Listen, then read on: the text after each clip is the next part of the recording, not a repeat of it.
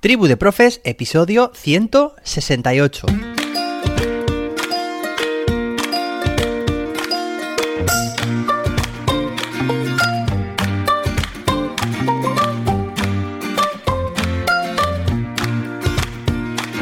Hoy es miércoles día 7 de septiembre de 2022. Hoy celebramos el Día Internacional del Aire Limpio por un cielo azul. Recuerda que ya puedes matricularte a mi curso online Crea tu ABP con el que crearás tu propio ABP mientras realizas este curso. Fácil y sencillo.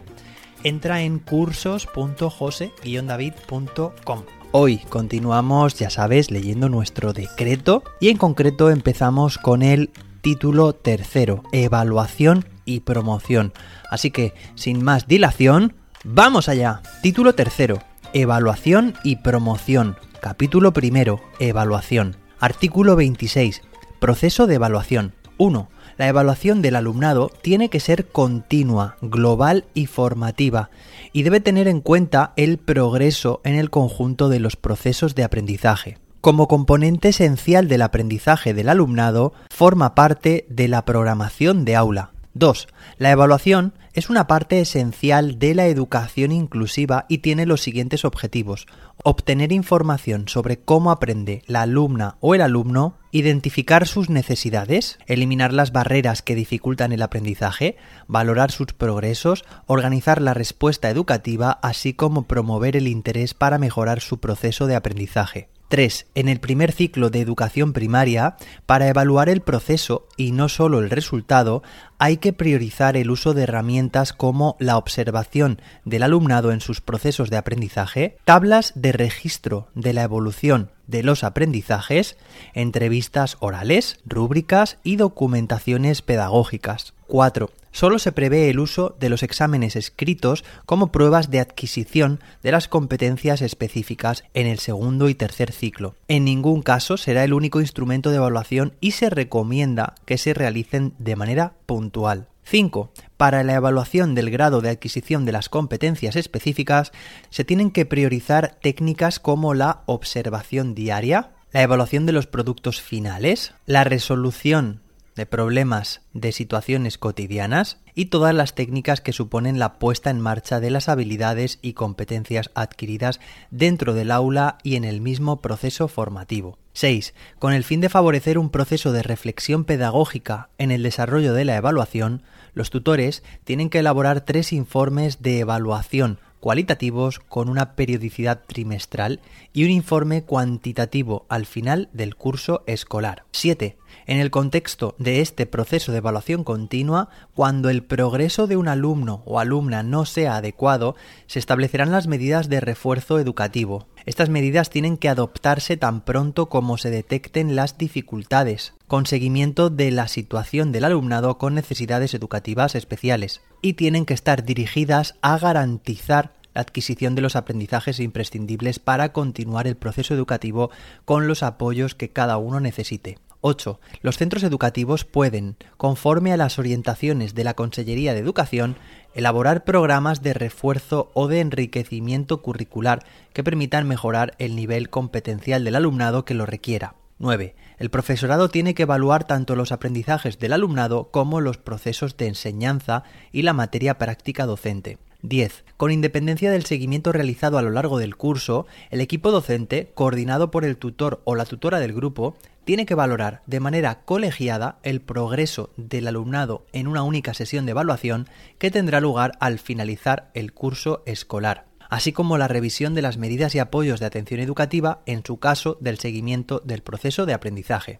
11. El alumnado, así como sus familias, tienen que conocer los objetivos de aprendizaje y los criterios y procedimientos con los que se le evaluará. 12. El alumnado que requiera medidas personalizadas debe tener un seguimiento continuo y periódico con un contacto específico y directo con las familias o representantes legales. 13. El proceso de evaluación se tiene que entender también como una herramienta de estudio para la revisión y la mejora continua de la práctica docente.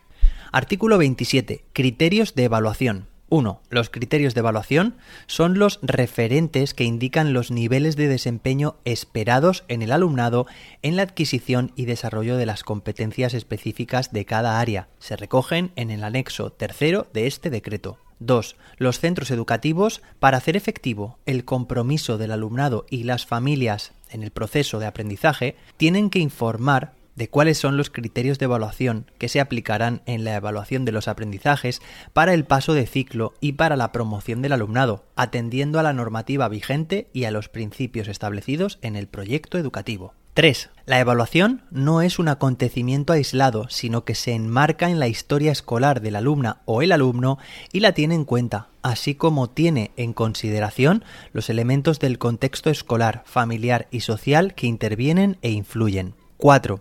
Los procedimientos y las técnicas de evaluación tienen que permitir que cada alumna y cada alumno pueda demostrar sus puntos fuertes, la capacidad potencial de aprendizaje, las estrategias, las competencias y el rendimiento. La evaluación ayuda, por un lado, al profesorado en su acción docente y tutorial y por otro lado, al centro en la mejora de su respuesta a la inclusión. 5. La evaluación del alumnado con criterios inclusivos contribuye a prevenir la segregación, evita formas de etiquetado y potencia la inclusión en los centros ordinarios. Artículo 28. Informe de evaluación. 1. Para la evaluación del grado de desempeño de las competencias se tiene que elaborar de manera trimestral un informe de evaluación. 2. Para la concreción curricular, los equipos de ciclo tienen que elaborar un modelo propio de informe de evaluación de naturaleza cualitativa con los apartados que tiene que contener para cada nivel educativo. 3. Cada tutor o tutora con ayuda del personal que intervenga en el proceso de enseñanza y aprendizaje del alumnado,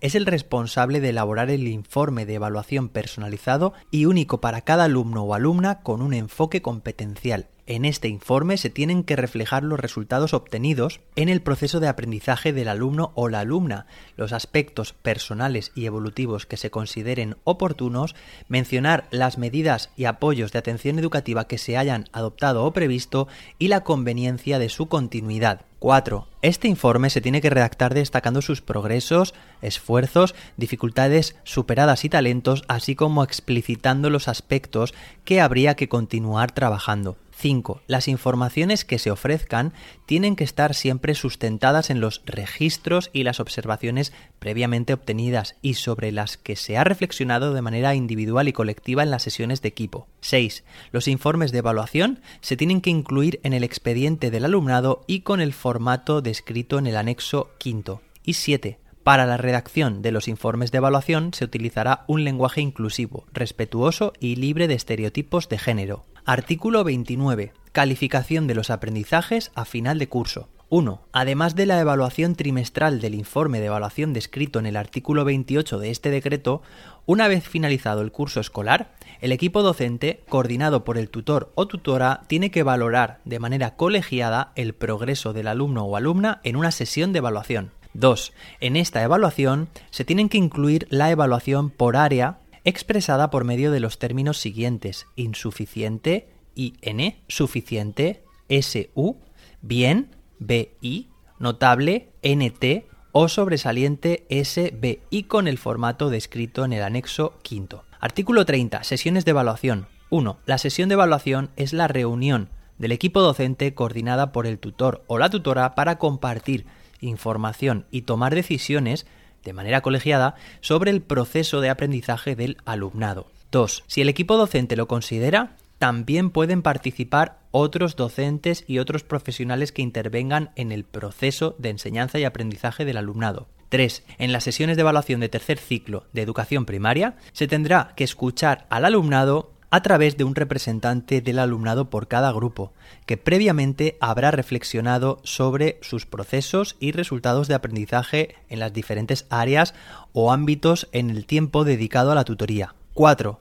En el contexto de un modelo educativo competencial y para que el equipo docente pueda valorar los aprendizajes de cada alumno o alumna, así como el desarrollo del proceso de enseñanza y aprendizaje en el grupo clase, hay que realizar cada trimestre, como mínimo, una sesión de evaluación que dará información para elaborar el informe de evaluación. En la sesión de evaluación del tercer trimestre, a través del informe de evaluación, también se tiene que realizar la calificación de los aprendizajes a final de curso descrita en el artículo 29. 5. El tutor o tutora tiene que coordinar y presidir las sesiones de evaluación de su grupo de alumnos y alumnas, levantar acta, hacer constar los acuerdos tomados y transmitir el informe de evaluación de manera individualizada a las familias y alumnado. Igualmente, el resto de docentes tiene que informar a los alumnos y las alumnas en relación con sus áreas o ámbitos. Artículo 31. Evaluación de diagnóstico y evaluación del sistema educativo. 1. En el cuarto curso de educación primaria, todos los centros tienen que realizar una evaluación diagnóstica que tendrá carácter formativo e interno. La finalidad de esta evaluación será con carácter diagnóstico y se comprobará al menos el grado de dominio de la competencia en comunicación lingüística y de la competencia matemática. Esta evaluación, de carácter censal, tendrá como marco de referencia lo establecido de acuerdo con el artículo 144.1 de la Ley Orgánica 2-2006 de 3 de mayo. 2. En ningún caso los resultados de estas evaluaciones pueden utilizarse para el establecimiento de clasificaciones de los centros ni determinar el expediente académico del alumnado. 3. Los resultados de las pruebas diagnósticas y los informes correspondientes individuales, de grupo y de centro, juntamente con otros indicadores, ayudan a los equipos docentes a analizar, valorar y reorientar si hace falta la práctica docente para que los alumnos y las alumnas consigan las competencias y los aprendizajes que establece el currículo. 4. Como consecuencia del análisis de los resultados de la evaluación diagnóstica, los centros educativos incorporarán en el plan de actuación para la mejora, PAM, las medidas correspondientes. 5. Estas evaluaciones deben tener en cuenta al alumnado con necesidades educativas especiales derivadas de discapacidad, incluyendo en las condiciones de realización de estas evaluaciones las adaptaciones y los recursos que hubiera tenido. 6. Respecto a la evaluación general del sistema educativo en el último curso de educación primaria, se llevará a cabo con carácter muestral y plurianual una evaluación de las competencias adquiridas por el alumnado. Esta evaluación debe tener carácter formativo y orientador para los centros e informativo para el alumnado, sus familias y para el conjunto de la comunidad educativa. Esta evaluación debe tener como marco de referencia lo establecido de acuerdo con el artículo 143 de la Ley Orgánica 2-2006 de 3 de mayo. Artículo 32. Derecho del alumnado a una evaluación objetiva. 1. Se garantiza el derecho del alumnado a que su dedicación, esfuerzo y rendimiento sean valorados y reconocidos con objetividad, motivo por el que se tienen que establecer los procedimientos que en todo caso tienen que atender a las características de la evaluación dispuestas en la legislación vigente en el ámbito estatal y autonómico y en particular el carácter global, continuo y formativo de la evaluación en esta etapa. 2. La dirección del centro tiene que garantizar al inicio de cada curso escolar la publicidad de los criterios de evaluación y promoción establecidos en la concreción curricular fijada por el centro, sin perjuicio de la responsabilidad que tiene cada maestro o maestra de informar al alumnado y a las familias o representantes legales sobre el contenido de la programación de aula, los planes de refuerzo y los criterios de evaluación. Artículo 33. Atención a las diferencias individuales en la evaluación. 1. En el marco normativo que regula la atención a las diferencias individuales en la evaluación, se establecen las medidas más adecuadas para que las condiciones de realización de los procesos asociados a la evaluación se adapten a las circunstancias del alumnado con necesidad específica de apoyo educativo. Estas adaptaciones en ningún caso se tendrán en cuenta para minorar las calificaciones obtenidas. 2. Igualmente se debe promover el uso generalizado de instrumentos de evaluación variados, diferentes y adaptados a las diferentes situaciones de aprendizaje, que permitan la valoración objetiva de todo el alumnado. 3.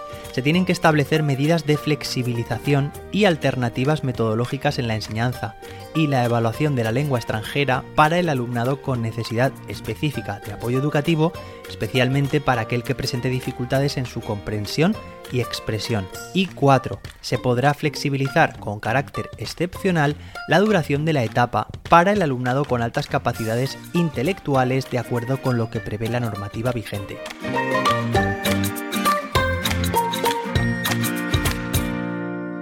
Recuerda que ya puedes matricularte a mi curso online Crea tu ABP con el que crearás tu propio ABP mientras realizas este curso. Fácil y sencillo. Entra en cursos.jose-david.com.